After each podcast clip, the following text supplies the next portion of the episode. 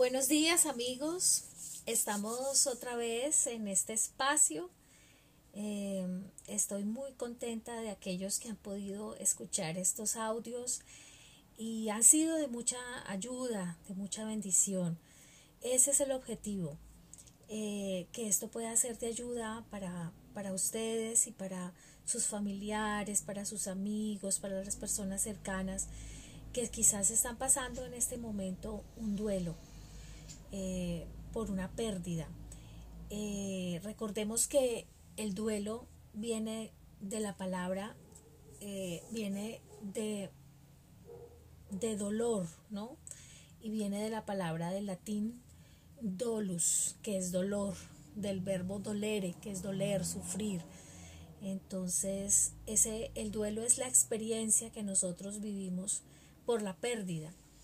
Y recordemos que la pérdida no solo tiene que ver con, unas con las personas que, que parten de este mundo, que se nos van de este mundo, que fallecen, sino también la pérdida económica, la pérdida de un hogar, un divorcio, una separación, eh, la pérdida de la juventud, la pérdida de la salud, la pérdida de, de un órgano, de un miembro del, del cuerpo, eh, la pérdida de amigos, de familia que se van, que nos dejan de hablar, donde hay eh, quizás em, separación por problemas, la pérdida de, de, los hijos que se van, que se casan, se van del, se casan o se van de la casa, que dejan el nido.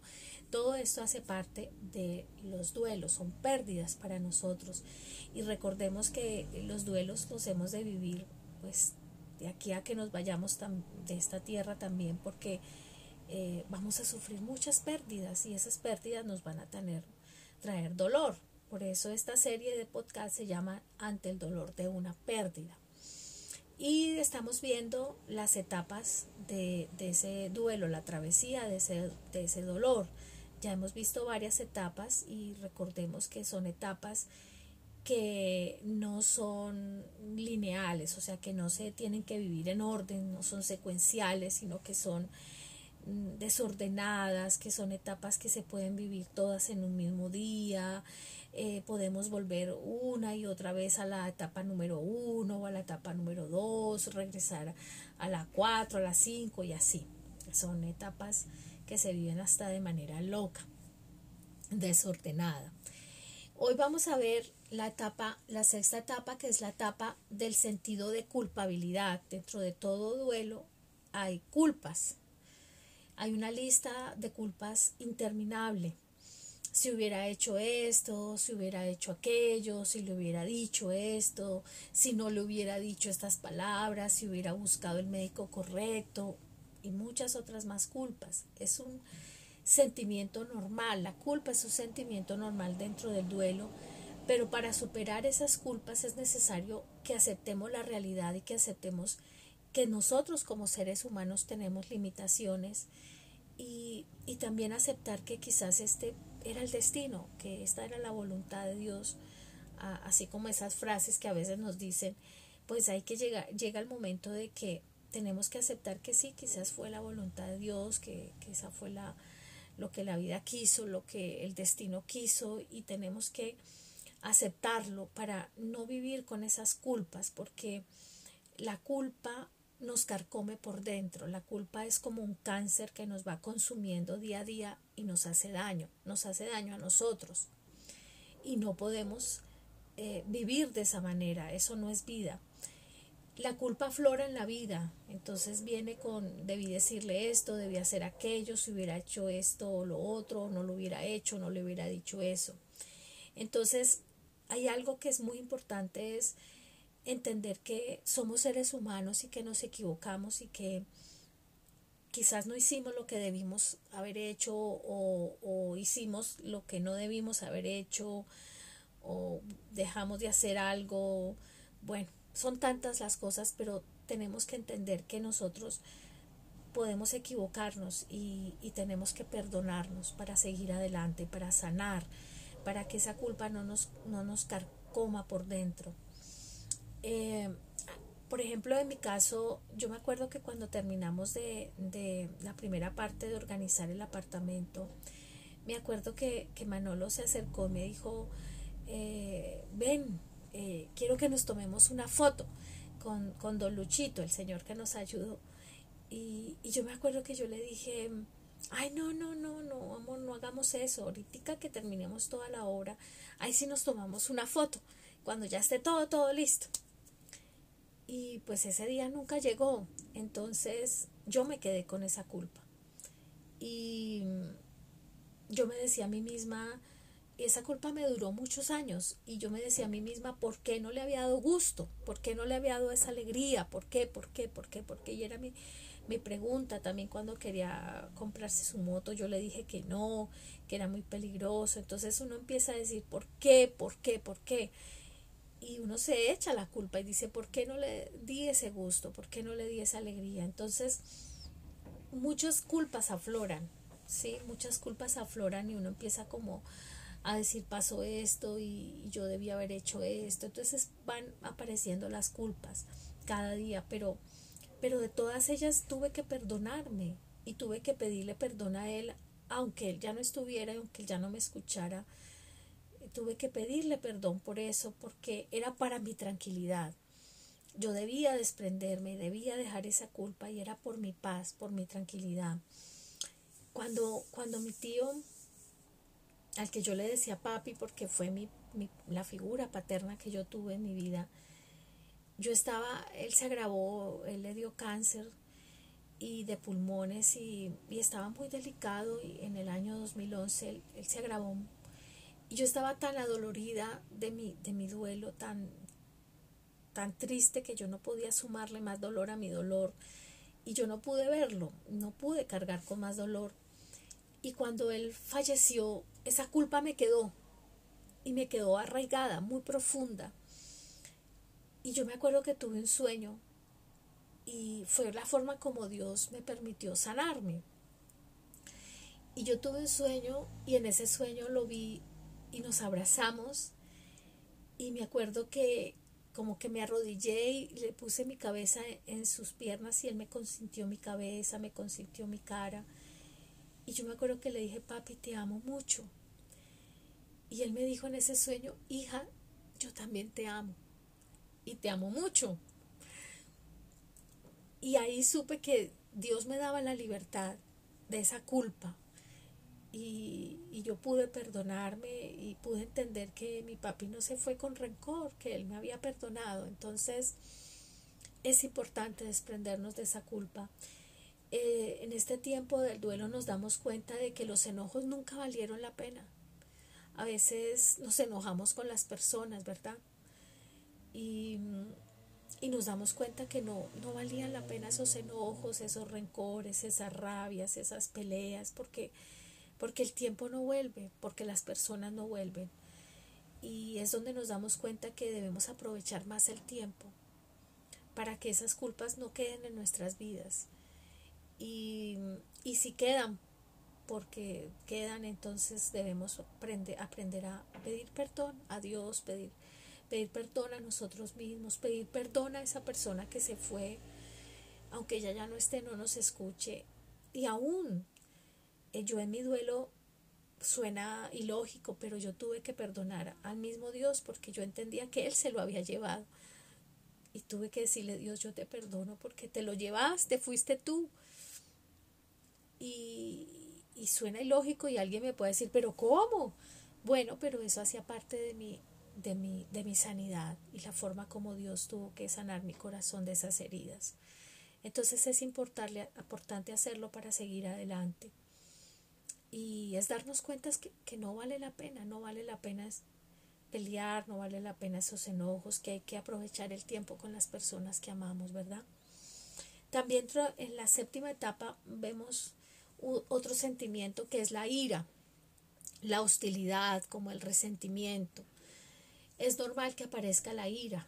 Nos resentimos con los médicos, con el que causó la muerte de nuestro ser amado, si fue por un accidente, si fue porque no lo mataron. Obvio, hay resentimiento, hay ira, hay dolor.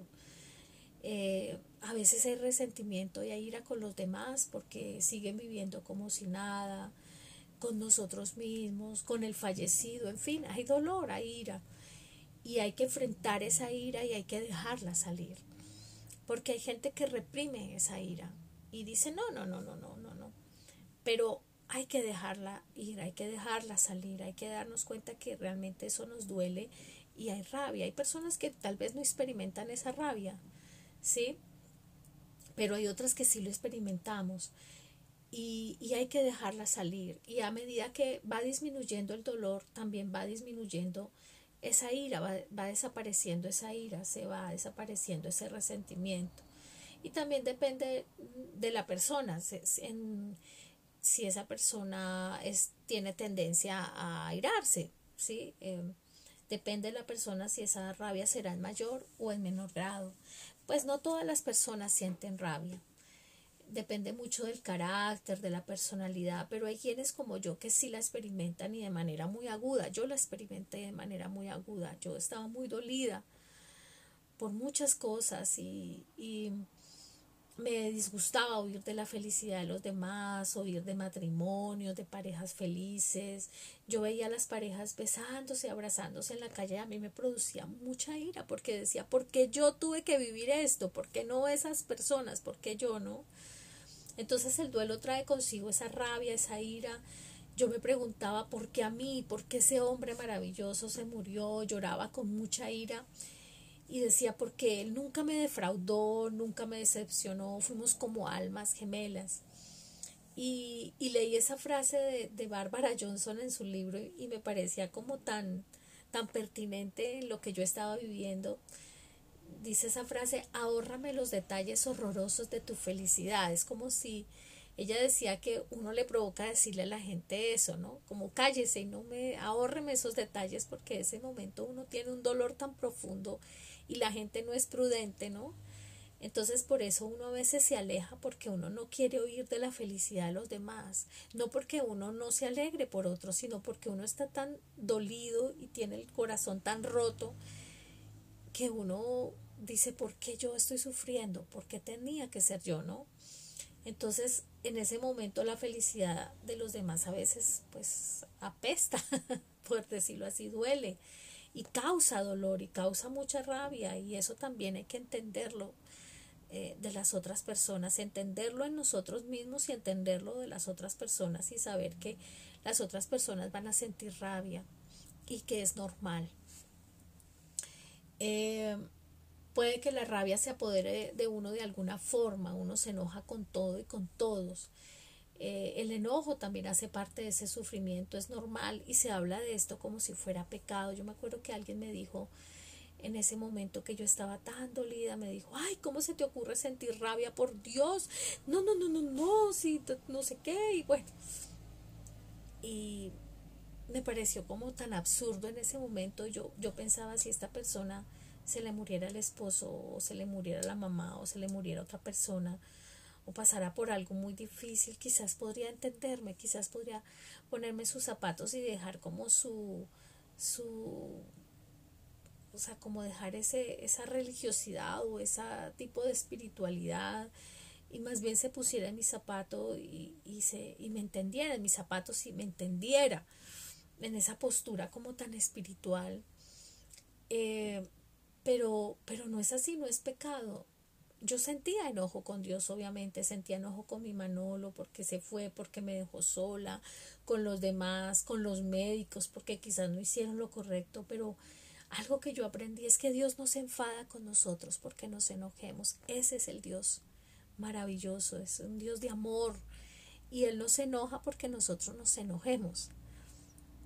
Mm, Dios es un Dios amoroso, es un Dios que entiende nuestro dolor, que guarda silencio, que en su silencio nos consuela y nos muestra que todo está bajo control, que el dolor dura el tiempo que sea necesario. Entonces, yo me acuerdo cuando leí ese pasaje de la escritura que habla acerca de la muerte de Lázaro, el amigo que amaba a Jesús tanto, y, y dice que cuando él llegó a ver a María y la vio llorando y, y, la vio en esa tristeza y ese dolor y Jesús si tú hubieras estado acá mi hermano no se habría muerto y él siente como esa especie de enojo y se va a la tumba y, dice quiten esa piedra y Lázaro ven fuera pero siente como una especie como de como de enojo por decirlo así porque la muerte no hacía parte de los planes de Dios no pero pues es lamentablemente la, la muerte entró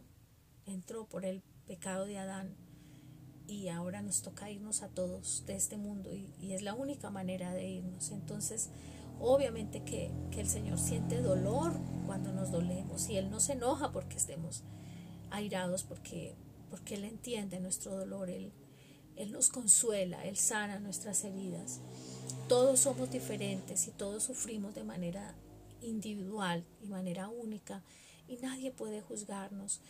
Eh, Dios sacará esa ira de nuestro corazón si se lo permitimos, Él sanará esas heridas y, debemos permitir que esa ira salga de nuestro corazón y no se quede allí porque obviamente nos va, nos va a matar. La culpa y la ira se, se, nos van a carcomer y va a ser un cáncer que nos va a dañar si no permitimos que, que eso salga de nuestro corazón y que nuestro corazón sane. Y, y, para seguir adelante y para seguir viviendo debemos permitir que la ira, la culpa salgan y, nuestro corazón sea sanado. La octava etapa es la capacidad para reanudar actividades. Entonces a medida que va pasando el tiempo, no todas las personas eh, comienzan sus actividades tan fácilmente. No es fácil y tampoco es inmediato reanudar actividades, toma tiempo pero es bueno en medio de, este, de este duelo, de este tiempo de duelo, hacer alguna actividad, por ejemplo, escribir un diario, eh, salir a caminar, realizar alguna actividad manual, leer, servir de voluntario en alguna institución, hablar con personas que hayan pasado por el mismo dolor o la misma pérdida, no tomar decisiones apresuradas como cambiar de casa o de barrio, de ciudad, es mejor esperarse a tomar decisiones y más bien hacer actividades que ayuden en esa recuperación. Y si se pueden aplazar ciertas cosas, pues mucho mejor y cuando sea el tiempo, pues de reanudar las actividades conforme a cada individuo, pues se hace, porque todos somos no somos iguales, todos somos diferentes y cada cual va a su propio ritmo. Yo no puedo pretender que los demás vayan al ritmo que yo voy o que yo vaya al ritmo de los demás no es fácil. Para mí no fue fácil, por ejemplo, de inmediato reanudar actividades. Me costó mucho. Pero tal vez para otras personas sea diferente. Eh, otros pueden hacerlo inmediatamente, al mes, a los seis meses, ¿no? A mí me costó, pero para otros puede ser más fácil. Para el cuidador de una persona, para el cuidador de un padre anciano, para el cuidador de una madre anciana, para el cuidador de de una enfermedad larga, es más, es más difícil adaptarse porque su vida comienza a girar en torno al enfermo, en torno a esa persona. Muchas veces se deja el trabajo, se deja las actividades, el estudio, la vida social. Em, yo dejé mi, mi trabajo, mi estudio, mi vida social. Muchos hijos y hijas por sus padres dejan todo esto para cuidar a sus padres enfermos, ancianos, cuidar a sus hermanos enfermos. Bueno, entonces retomar la vida pues no es tan sencillo y no es tan rápido. Y uno debe tomarse ese tiempo y la gente debe respetar ese tiempo. En ese tiempo de duelo, por ejemplo, yo me dediqué a escribir mi libro en la escuela del dolor. Entonces me ocupé de hacer la edición, también hice poemas, eh, escribí otros textos, leí, realicé manualidades como punto de cruz, eh, como tenía problemas de columna, entonces estuve en piscina y esto me ayudó como mucho, mucho a, mm, me distrajo un poquito, eh, estaba como, como ocupada, ocupada en algo, ¿no? También pues mi vida está como girando en torno a médicos, a citas médicas, porque uno se enferma, por el duelo uno tiende a enfermarse pero no quería retomar nada, o sea, no quería salir de mi concha o de mi cueva, ¿no? Eh, no quería volver a la universidad, no quería volver a ninguna reunión social. A veces cuando la gente me invitaba me parecía ofensivo y, sentía que la gente no entendía y, yo también debía entender a las personas, ¿no? Pero, pero yo no quería volver a nada, ninguna reunión. Fue con el tiempo, fue con el tiempo, el tiempo que ya pude retomar todas esas actividades que había dejado como en stand-by, como quietas. Es como cuando uno está en ese tiempo como en, en invierno, como cuando los osos se, o los animales se meten en esas cuevas para, para como para cuando vienen esos inviernos fuertes y, esas nevadas y yo estaba hibernando, estaba ahí quietica, estaba ahí eh, esperando que pasara ese invierno tan fuerte, entonces estaba como en una especie de cueva, con una especie de concha. Y duró mucho tiempo hasta que el mismo Dios se encargó de sacarme de esa cueva y tuve que enfrentarme pues a la realidad y enfrentarme nuevamente a la vida, retomar mis actividades, retomar mis amistades y a descongelar mi vida porque estaba pues congelada completamente, pero le doy gracias a Dios por esas amistades que me esperaron y que fueron prudentes y, y me entendieron. Muchas otras amistades no las pude volver a recuperar se fueron para siempre.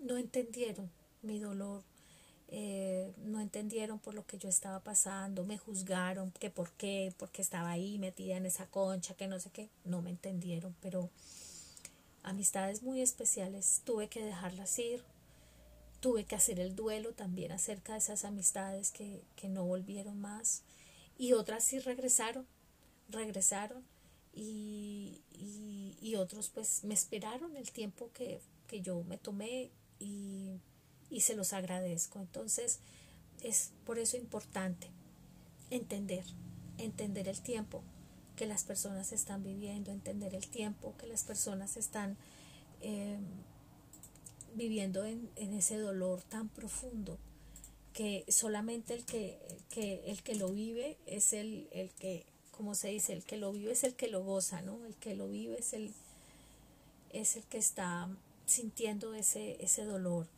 Y por eso es importante que podamos ser empáticos y entender a las personas y entendernos a nosotros mismos cuando estemos viviéndolo.